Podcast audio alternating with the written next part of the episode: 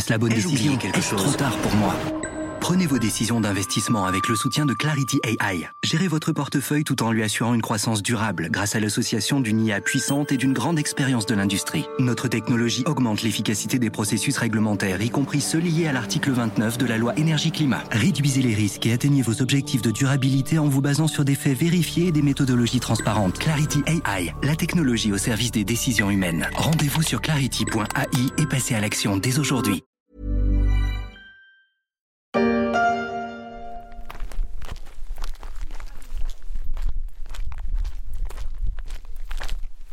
Ce que vous voyez euh, sur votre droite là, c'est donc une euh, forêt de feuillus de 16 hectares qui rassemble différentes euh, essences d'arbres et qu'on gère nous chez Coterie depuis 2017 en sylviculture mixte à couvert continu, donc une gestion qu'on veut particulièrement durable des forêts. Il y a des champignons? Bien sûr, il y a des champignons notamment, mais il y a plein d'autres choses qu'on va découvrir ensemble. Je suis Pierrick Fay, vous écoutez La Story, le podcast d'actualité des échos. Il y a quelques semaines, en prévision de la COP27, je me suis rendu en Seine-et-Marne à Pézarc, un petit village au sud de Coulommiers, pour y rencontrer les équipes de la start-up Écoterie. Je n'ai pas trouvé de cèpe ni de girolles, mais j'ai découvert des amoureux de la forêt et de la biodiversité et qui proposent un autre modèle de gestion des nombreux bois qui jalonnent la France.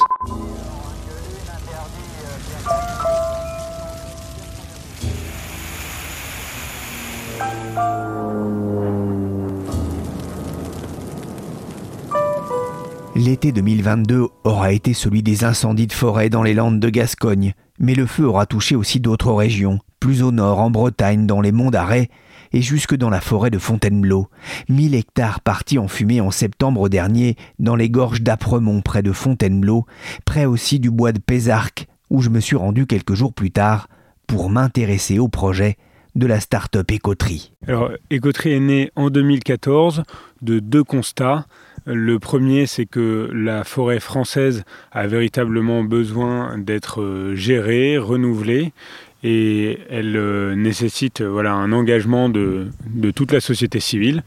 Et puis de l'autre, c'est le constat que beaucoup d'entreprises particuliers souhaitent agir à leur échelle, mais sont un peu démunis quand il s'agit de euh, s'engager dans un projet environnemental. J'étais ici avec Pierre François, l'un des associés d'Écoterie, une start-up qui propose d'investir dans la forêt, pas dans une démarche purement financière, mais avec l'objectif de sensibiliser les entreprises, les particuliers, mais aussi les propriétaires de parcelles boisées à la préservation de ces espaces et de la biodiversité dans une logique de gestion durable. Il faut dire que quand on regarde autour de nous, ce petit bout de campagne pas très loin de Paris ne ressemble pas à une exploitation forestière, du moins telle qu'on l'imagine. Pas de bruit de tronçonneuse, mais des oiseaux qui chantent, pas d'énormes grumiers venus chercher des troncs. Tout juste entend-on non loin le bruit de la départementale qui borde le bois. C'est une forêt qui est assez intéressante, c'est une forêt euh, tout à fait typique de la région, euh, assez mixte, très feuillue. Euh, elle est aussi intéressante parce que c'est une forêt de production aussi. Hein, vous allez voir, bah, vous le voyez très bien, il y, a, des, pistes forestières qui sont bah, là où passent les engins. Vous verrez des grumes, vous verrez des arbres qui ont été coupés. En même temps, c'est une forêt sur laquelle on peut aussi trouver des, choses très intéressantes pour la biodiversité, notamment, vous verrez avec Louise, un HLM à, oiseaux. C'est pas, pas le terme technique, hein, elle vous donnera le terme technique. Hein. Arnaud de Gravé Forestier, c'est lui qui est chargé de la balade pour la vingtaine d'investisseurs présents. Suivez-moi.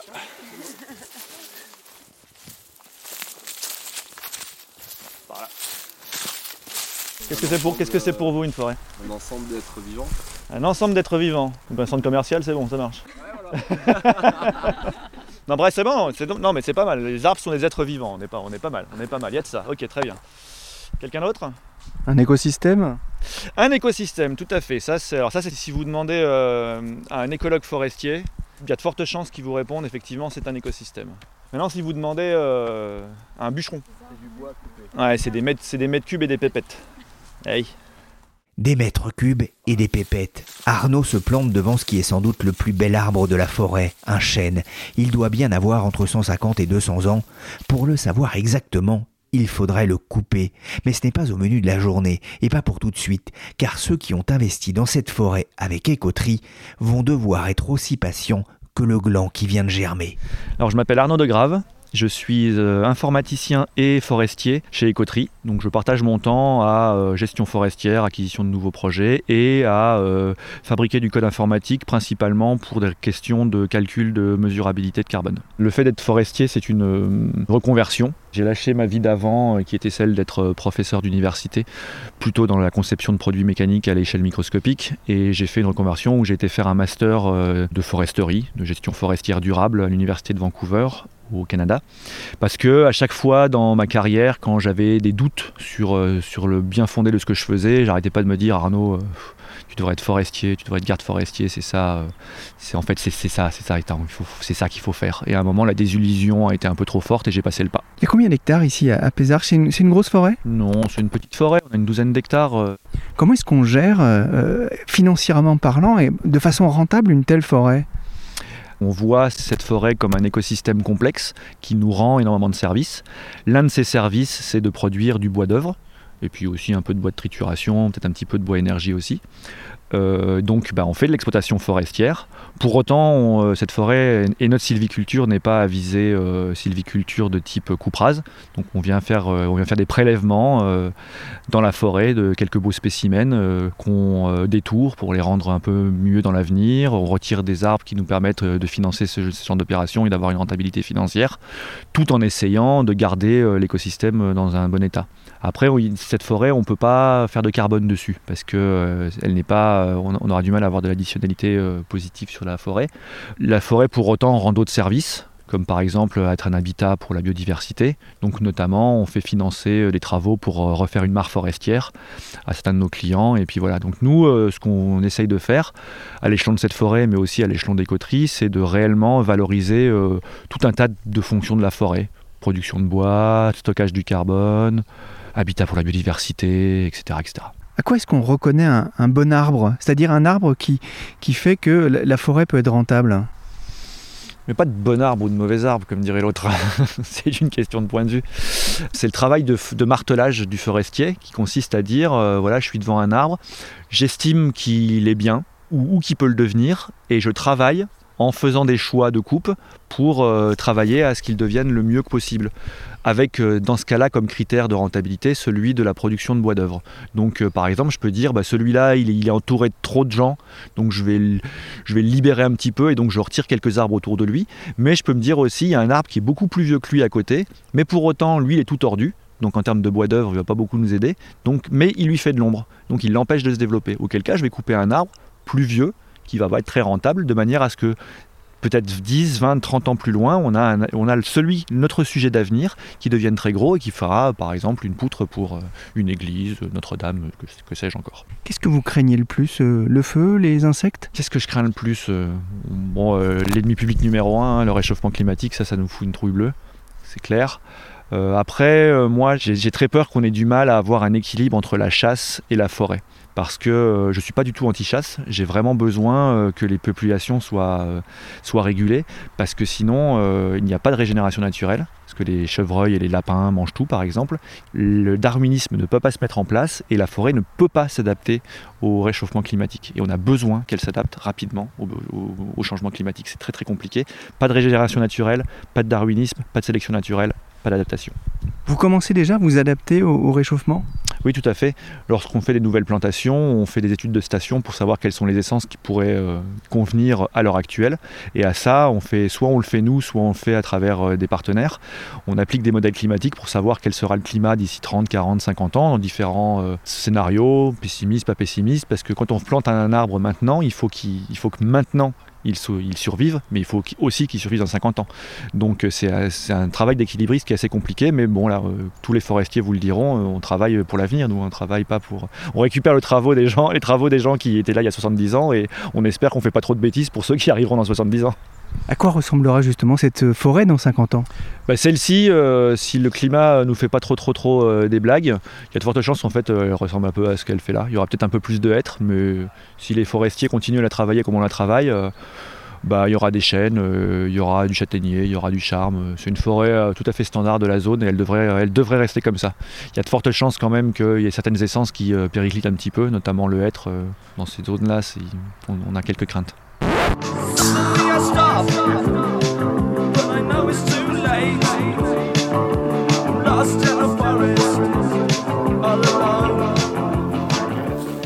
Je m'éloigne un peu d'Arnaud qui poursuit ses explications sur la gestion des forêts mais aussi sur le système complexe des crédits carbone auprès des clients des coteries en espérant ne pas me perdre comme Robert Smith dans cette chanson que je chantonne sur le petit chemin forestier qui m'amène à proximité de Louise. Elle est ingénieure en préservation des milieux naturels chez Écoterie et elle m'explique pourquoi il n'y a pas de gestion durable d'une forêt sans penser à la faune et à la flore. Dans la gestion durable des forêts, on prend vraiment en considération euh, la biodiversité, donc euh, faune, flore, même dans notre gestion forestière. Ça, je, je vais en parler un petit peu là sur vraiment comment on fait pour la prendre en considération dans la gestion. Justement, vous faites comment Il y a plusieurs choses. Ça va de la préservation d'arbres à habitat. Donc, euh, c'est des arbres avec par exemple des loges à pic, du lierre qu'on peut voir sur certains arbres, qui vont être ressources euh, de gîtes et ressources alimentaires pour certaines espèces. Euh, ça va être prendre en compte les lisières, qui sont des zones de tampons, pour vraiment que ça ait la fonction de zone de transition euh, au sein des forêts. Ça va être de diversifier les essences, de favoriser les différentes strates qui sont présentes euh, au sein de, la forêt, restaurer les milieux euh, aquatiques, que ce soit euh, des mares, que ce soit des cours d'eau qui sont présents, Euh, préserver parfois dans certaines forêts, il y a des milieux rocheux qui peuvent être intéressants pour les insectes ou carrément certaines cavités rocheuses euh, pour les chiroptères. Ça va être ne pas utiliser de, de pesticides. On n'a pas de monoculture, pas de couperase. Quand on reprend par exemple un massif avec de la monoculture, on va essayer de le diversifier euh, sur le long terme. On l'a compris, l'objet d'écotrice n'est pas seulement la valorisation de la forêt, c'est aussi une volonté de la gérer durablement. La start-up propose donc à entreprises et à des particuliers d'y participer en achetant ou en offrant un ou plusieurs arbres. Pour 18 euros, on peut s'offrir un chêne Cécile dans la forêt de la Trinité-Langonnet dans le Morbihan ou un pin Laricio dans les Vosges, un arbre qui ne rapportera rien aux acheteurs avant de nombreuses décennies. Les bénéfices de ces bébés arbres se mesurent surtout dans leur capacité d'absorption du CO2 et j'ai retrouvé Pierre-François à l'entrée du bois. On s'est assis sous un arbre pour discuter tranquillement, à la fraîche, accompagné discrètement par le chant des oiseaux. On n'est pas bien? Si, Paisible À la fraîche Décontracté du gland Je lui ai demandé de m'expliquer le concept d'écoterie. Alors concrètement, nous, on a deux défis forestiers. On reprend des forêts existantes euh, qui n'ont jamais été gérées pendant des dizaines d'années en, impasse sylvicole, euh, donc délaissées. Et puis on reprend des terres en friche, des terres anciennement agricoles qui trouvent pas de repreneurs ou des coupes rases non reconstituées par euh, des anciens propriétaires. On en acquiert le foncier et on propose aux entreprises, aux particuliers de devenir copropriétaires euh, du dessus, donc des arbres qu'on va planter et gérer pour eux euh, durablement. Et à terme, les revenus sont répartis entre les copropriétaires. Vous dites à terme, c'est-à-dire que c'est vraiment un investissement de long terme. hein. Alors clairement, euh, on ne fait pas ça euh, dans l'attente d'un revenu euh, euh, court terme. hein. C'est euh, avant tout, comme je disais, pour euh, les aspects environnementaux et euh, dans une logique souvent patrimoniale de se dire euh, je plante, je permets euh, à ces arbres de, de grandir et puis à terme, peut-être mes enfants, mes petits-enfants euh, en récolteront euh, les revenus. Il y a un aspect aussi euh, euh, décarbonation qui est important dans, la forêt et dans, le business plan de l'entreprise, euh, via les crédits carbone notamment? Nous, ce qu'on veut valoriser de la forêt, sont toutes ces multifonctionnalités. Et donc, effectivement, la captation carbone en est une. L'aspect récréatif aussi, social de la forêt. On est tous heureux de se promener en forêt le week-end. L'aspect de biodiversité, comme je disais, c'est un réservoir énorme de biodiversité. Et puis la production de bois, la production de bois d'œuvre qui permet euh, notamment euh, de réaliser la stratégie nationale bas carbone dont on a pas mal euh, parlé aussi.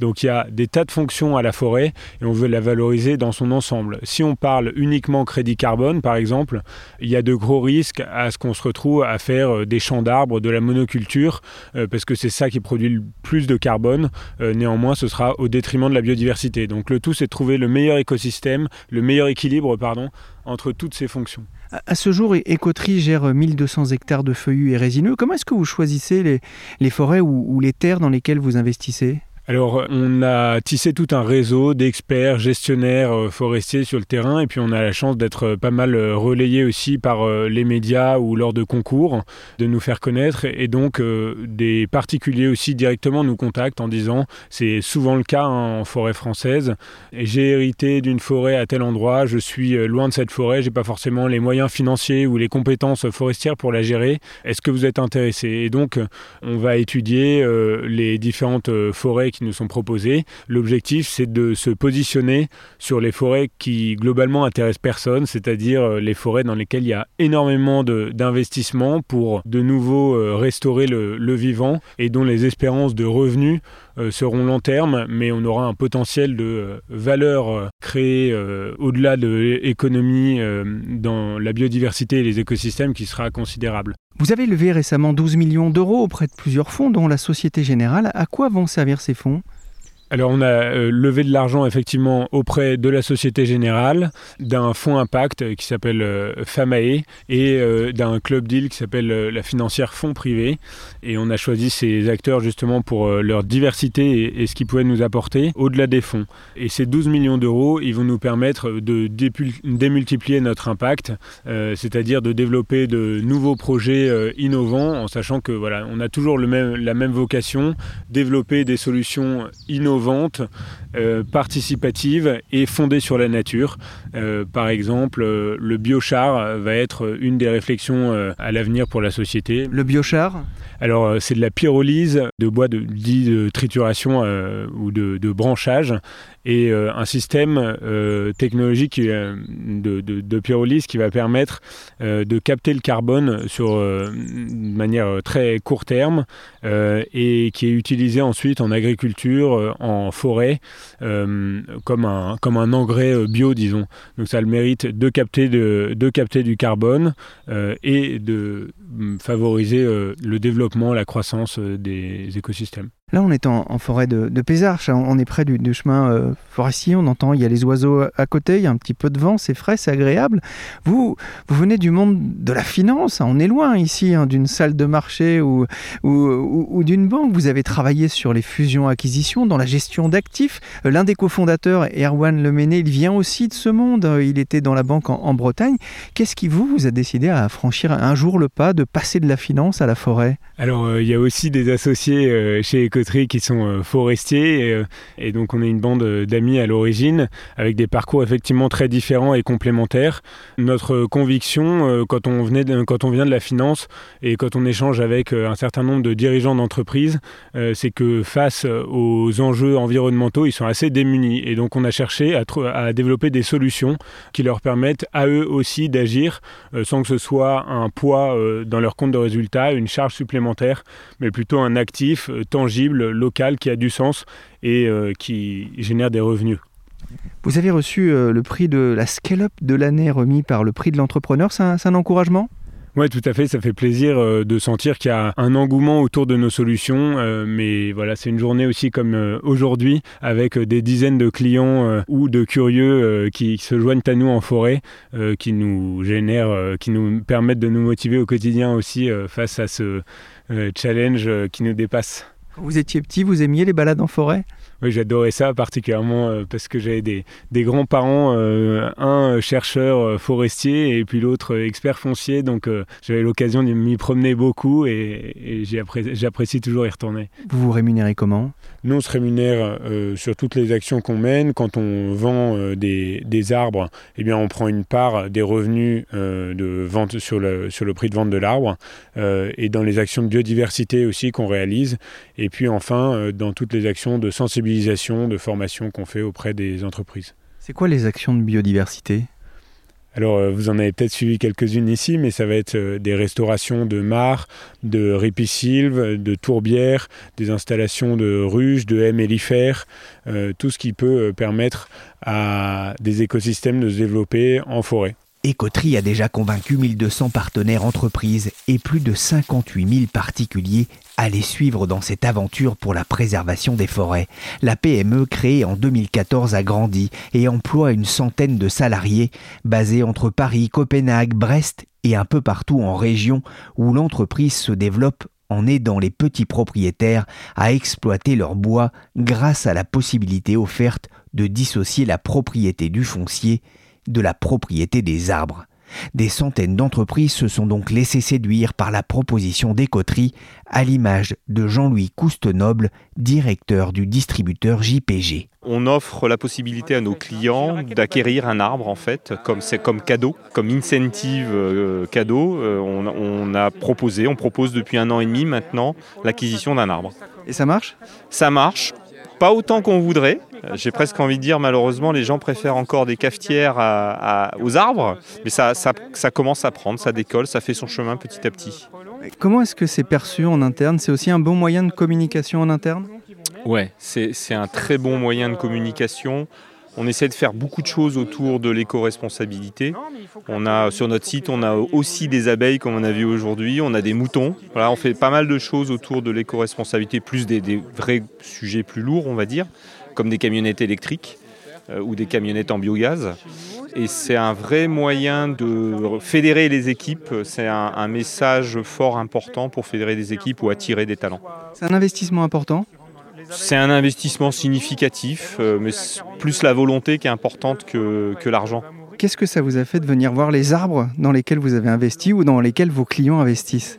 Bah, déjà, j'ai appris beaucoup de choses. Je savais même pas ce que c'était qu'un arbre. Je me rends compte, je connaissais même pas la définition de l'arbre. Donc euh, voilà, j'ai appris, appris beaucoup de choses. Puis c'est intéressant de voir euh, concrétiser quelque chose, de rencontrer les équipes des coteries, de voir que ça vit, qu'il se passe quelque chose, qu'il y a une action et que, que c'est continu, donc euh, ça, fait plaisir. La journée en forêt touche à sa fin, après une dernière démonstration avec un apiculteur qui a installé ses ruches sur place. J'ai délaissé ses précieux auxiliaires de pollinisation pour discuter avec un deuxième client d'écoterie. Il s'appelle Thomas Tressac il est responsable de la communication chez Orange Business Services. Effectivement, au niveau de notre stratégie, on avait une euh, logique de RSE, mais on s'est dit, nous, dans les télécoms, comment on peut agir sur la planète avec nos salariés? Et on a cherché des partenaires fiables pour travailler effectivement euh, sur des preuves concrètes. Et Ecoterie euh, correspondait vraiment à, ce qu'on voulait faire en replantant des arbres dans la forêt pour l'empreinte carbone. Qu'est-ce que vous attendez de cet investissement? Alors nous, on s'en sert, si vous voulez, comme activation d'engagement des salariés. C'est-à-dire qu'on a pas mal d'opérations, de, fresques du climat, de sensibilisation avec nos employés. On est quand même assez nombreux en France et on s'en sert de sensibilisation pour leur expliquer la biodiversité, comme on fait aujourd'hui, hein. que ce soit un engagement dans la durée. Et euh, le fait de, c'est symbolique de leur dire que vous avez planté un arbre, ils adhèrent et ils sont plutôt motivés. Ça, quand on leur dit vous avez planté un arbre, ils sont contents. C'est concret. On a avoir euh, des origines de paysans ou de voilà, mais c'est concret, ça leur parle, ça les, ils sont motivés, sont dynamiques. Donc du coup, euh, on couple, si vous voulez, euh, par exemple, recycler vos mobiles avec une opération et planter un arbre. Vous faites une fraise du climat, de la biodiversité et replanter un arbre. Et ce qu'on va faire, c'est essayer dans la durée de leur expliquer avec écoterie ce que deviennent cette forêt, comment ça impacte sur l'écosystème. Donc ça nous intéresse parce que c'est avec nos valeurs, enfin c'est concret, c'est des preuves et voilà, et c'est pour le futur, pour un monde meilleur pour nos enfants. C'est-à-dire qu'il n'y a pas du tout de réflexion de, rentabilité, de placement rentable euh, Honnêtement, euh, la rentabilité, enfin, si on le cherche, il y a un équilibre entre la rentabilité. Euh, une entreprise, elle est toujours là pour faire des profits. Maintenant, sur le volet RSE et tout, c'est quand même une dynamique d'engagement pour la planète au-delà des profits. Voilà, c'est un équilibre social et d'engagement écologique et de rentabilité. Mais c'est sûr qu'on va essayer de trouver le meilleur modèle d'engagement pour le futur, mais en alliant rentabilité et engagement écologique. Ça représente un investissement de combien pour Orange?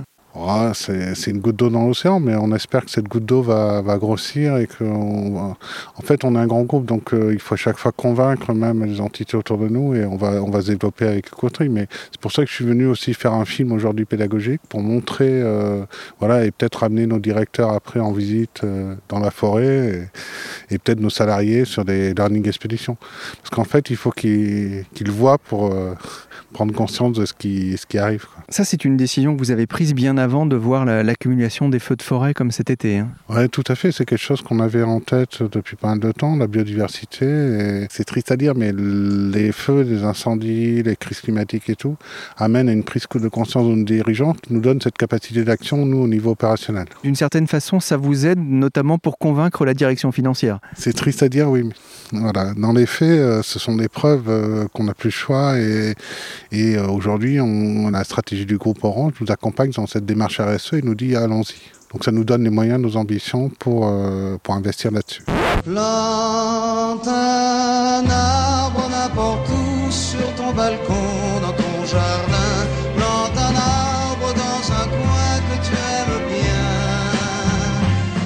Voilà, la story s'est terminée pour aujourd'hui. Cette émission a été réalisée par Nicolas Jean, chargé de production et d'édition Michel Varnet. Merci de votre fidélité au podcast des échos. Vous pouvez retrouver nos épisodes consacrés à la COP27 sur toutes les plateformes de téléchargement et de streaming de podcasts. Abonnez-vous pour ne manquer aucun épisode.